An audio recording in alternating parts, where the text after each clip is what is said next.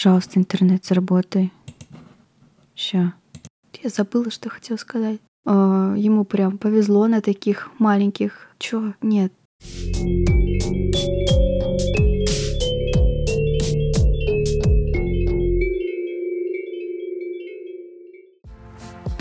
Всем привет! Меня зовут Ольга, и это мой подкаст, который называется «Вам письмо». Как обычно, в начале выпуска я говорю о том, что здесь я рассказываю о письмах от разных людей, от людей, которых мы все знаем и о которых мало кто знает, от людей, которые существовали и до сих пор могут существовать, или которых просто выдумали. Письма эти могут быть на любые темы, э, любого содержания и так далее. И в этом выпуске я хочу рассказать о письмах, которые я заключаю в блог «Письма о еде». Такой немножечко будет э, вкусный подкаст. Письма эти могут э, затрагивать еду как-то косвенно, или же могут содержать какие-то рецепты, ну, в общем, все будет ясно по ходу рассказа. В этом выпуске я хочу э, рассказать про пять писем. Я думаю, время мне позволит это сделать, потому что некоторые из этих писем очень маленькие, но думаю, можно начинать. Первое письмо будет э, сразу авторство такой великой фигуры, как королева Елизавета II. В 1957 году, когда королева правила уже пять лет, она совершила свой первый визит в США. А на тот э, момент президентом был Дуайт Эйзенхауэр. Тот ответил ей визитом в Великобританию спустя два года. Королева принимала его и его жену в Шотландии, в замке. И ну, мы не знаем, как проходила их встреча, что они обсуждали, к чему пришли, но есть явное свидетельство того, что, по крайней мере, еда президенту уж очень понравилась, потому что он просил у королевы рецепт шотландских оладий. Собственно, письмо королевы как раз и содержит в себе рецепт этих оладий. Она отправила его спустя пять месяцев после визита президента, и к рецепту шло сопроводительное письмо, которое сейчас мы и прочитаем. Письмо было написано в 1960 году, 24 января. Букингемский дворец. Уважаемый господин президент, увидев в сегодняшней газете вашу фотографию, где вы стояли перед барбекю, на котором жарилась перепелка, я вспомнила о том, что так и не послала вам обещанный еще в Балморале рецепт шотландских оладий. Спешу исправиться и надеюсь, вам они понравятся. Ингредиенты рассчитаны на 16 порций, но если людей меньше, я обычно кладу меньше муки и молока, однако остальные ингредиенты добавляю в том количестве, которое указано в рецепте. Я пробовала добавлять сироп или патоку, а не только сахар. С ними тоже получается очень вкусно. Я считаю, что смесь нужно хорошо взбить. Также ей не стоит стоять слишком долго перед приготовлением. С неослабевающим интересом и огромным восхищением мы следим за вашими потрясающими поездками в самые разные страны мира, понимая при этом, что сами мы в наших будущих разъездах уже никогда не сможем утверждать, будто на нашу долю выпало слишком много.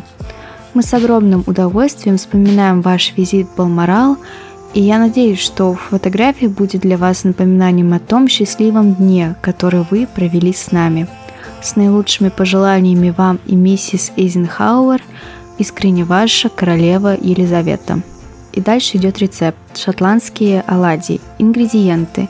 4 стакана муки, 4 чайных ложки сахарной пудры, 2 стакана молока, 2 цельных яйца, 2 чайных ложки пищевой соды, 3 чайных ложки винного камня. Надо, наверное, отметить, что винный камень – это разрыхлитель. 2 столовых ложки растопленного сливочного масла. Взбейте яйца с сахаром и примерно половиной молока, Добавьте муку и тщательно перемешайте. Постепенно влейте оставшееся молоко, соду, винный камень и растопленное сливочное масло на 16 порций, восклицательный знак. Рецепт, я бы сказала, простой, то есть любой из нас дома может приготовить такие шотландские оладьи, которые ест сама королева. Оригинал этого рецепта я выложу у себя в группе ВКонтакте. Но он будет на английском языке, я думаю, мы все справимся. Это было первое письмо, и оно уже я думаю, максимально полезно не только для президента, но и для обычного человека. Второе письмо будет э, отправлено знакомому нам по предыдущим выпускам Энди Уорхолу. Это письмо появилось, опять же, благодаря его таланту художника. Дело в том, что в 1962 году состоялась первая выставка Энди Уорхола, и тогда общество просто взорвалось, поняло, что вот это что-то новое, новая веха в истории искусства.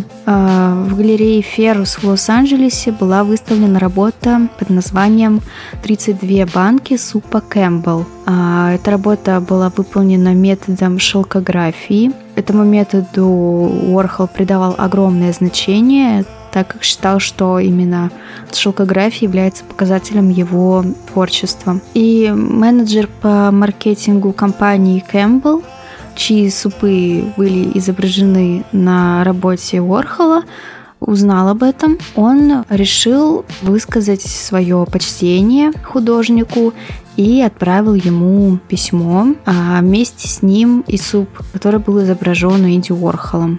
Итак, господину Энди Уорхолу, 1342 Лексингтон-авеню, Нью-Йорк, Нью-Йорк. Дорогой господин Уорхол, я следил за вашей карьерой некоторое время.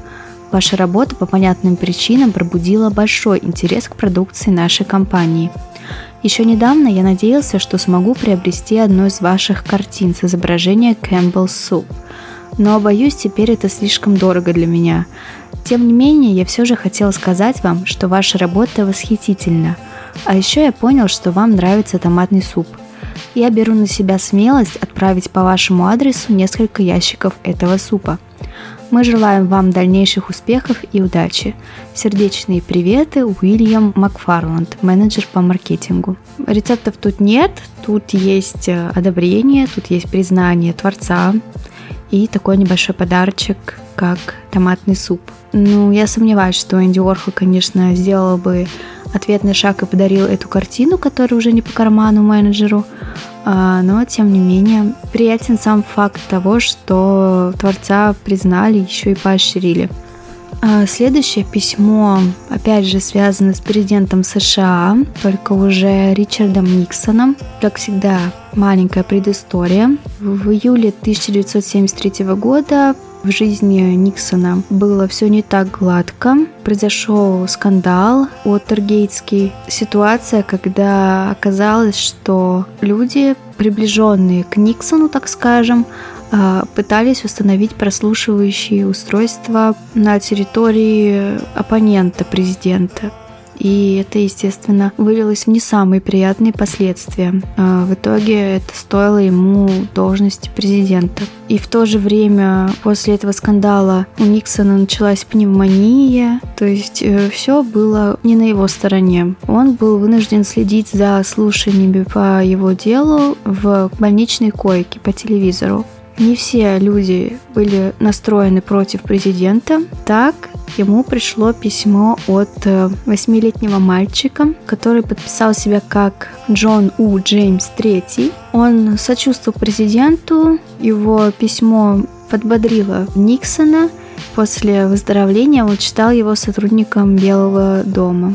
Письмо датировано 12 июля 1973 года. Дорогой президент Никсон, я слышал, вы заболели пневмонией. Я только вчера вышел из больницы после пневмонии и надеюсь, вы не заразились ею от меня. Будьте хорошим мальчиком и ешьте свои овощи, как я. Если будете пить лекарства и делать уколы, вас выпишут через 8 дней, как меня. С любовью, Джон У. Джеймс III. 8 лет. Как мы видим, это письмо немножечко опосредованно относится к еде. Естественно, я его взяла за фразу «ешьте свои овощи». Все мы знаем, что овощи, наверное, самая максимально полезная субстанция для поглощения человеком. У меня уже был подкаст про письмо ребенка, а именно про письмо Саманты Смит, которая тоже совершенно не стеснялась в выражениях, в советах и озвучивала их высокопоставленному лицу. Детские письма вообще приятно интересно читать.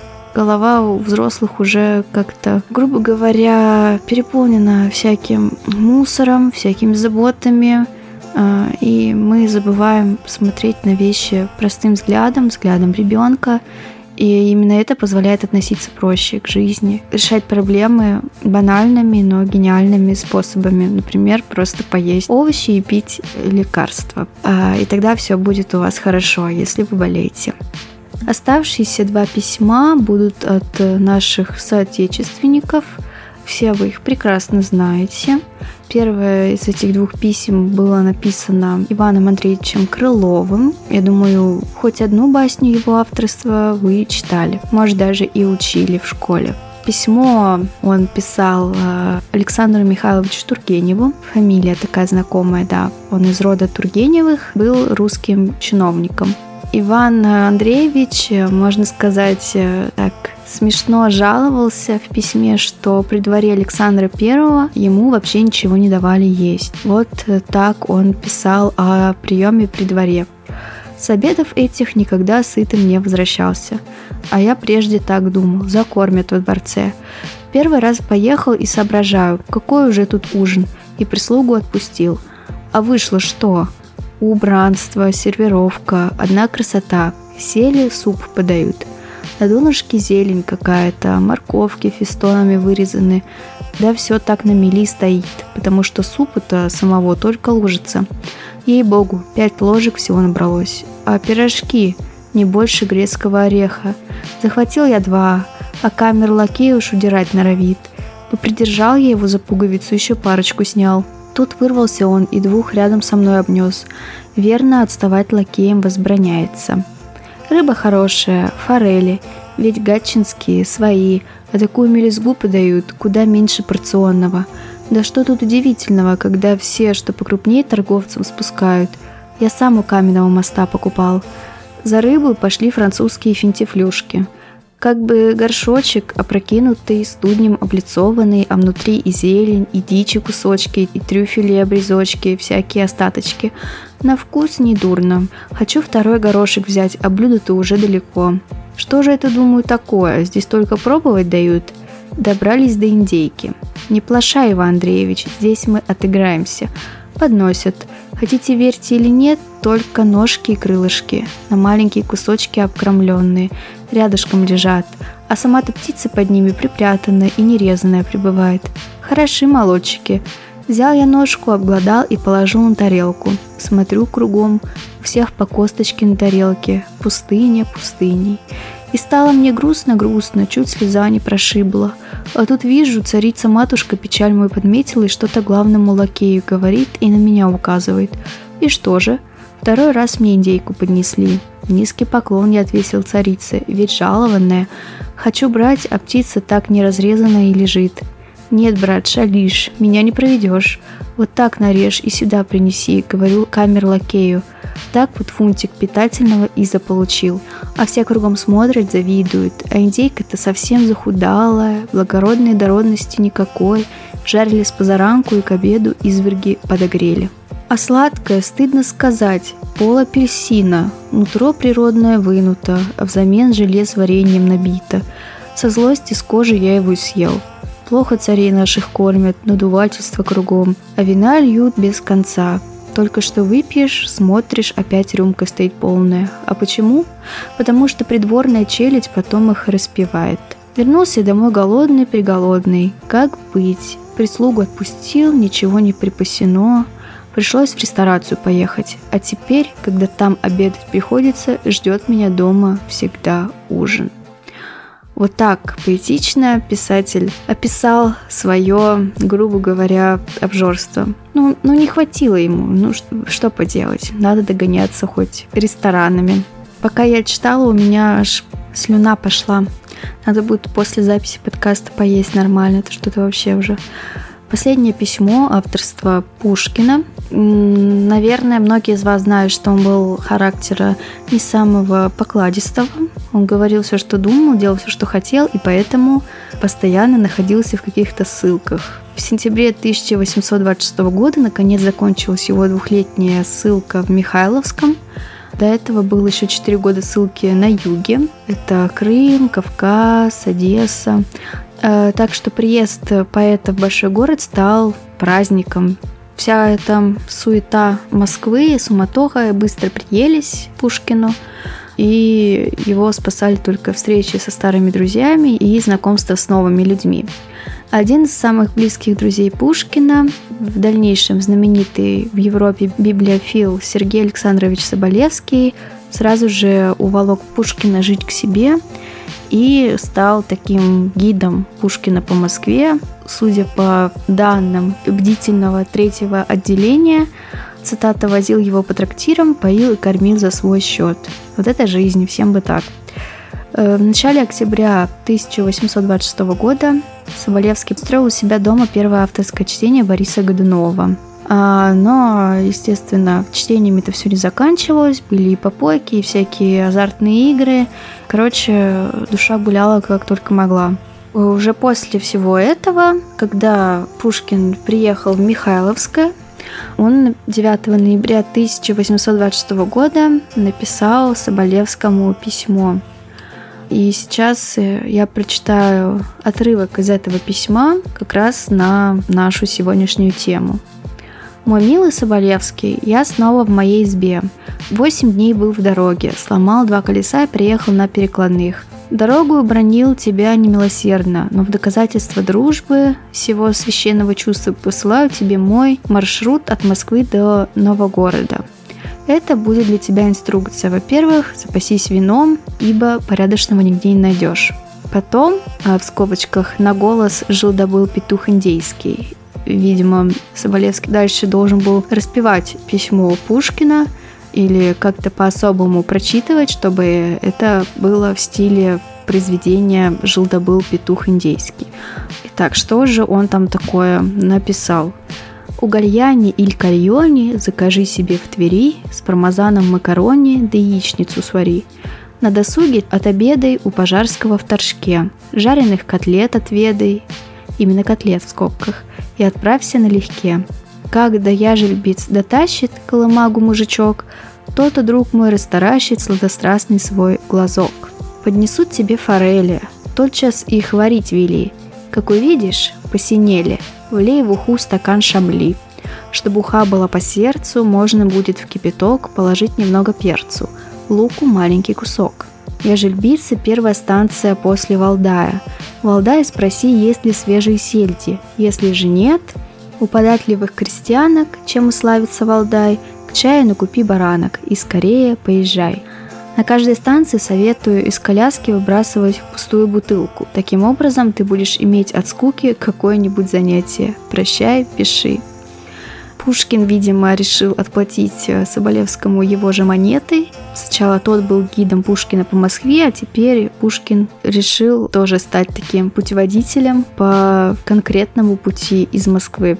Опять же, слюнки капают. Захотелось прокатиться по этой дороге и сделать все так, как э, Пушкин завещал. Только я бы пустую бутылку не бросала, потому что потому что, ну, не позволит мне совесть. Письмо можно назвать мини-путеводителем по кулинарной жизни русской провинции первой половины XIX века. Кстати, может быть, знатоки заметили, что в Твери уже тогда было популярное итальянское заведение, которое держал Паоло Гальяни и его жена Шарлотта Ивановна. А между тем макароны с пармезаном уже прекрасно были известны в русском обществе, как, впрочем, и во всей Европе. Про еду можно говорить очень много, можно читать очень много и хочется это делать, но я думаю, что пора подытожить весь этот выпуск. И кроме как приятного аппетита, я ничего сказать и не могу. Надеюсь, вам было интересно слушать все письма. Может, вам захотелось приготовить шотландские оладьи, потому что мне уж точно, мне кажется, я этим займусь. Всего вам хорошего, всего вам вкусного. Услышимся дальше. Спасибо за внимание.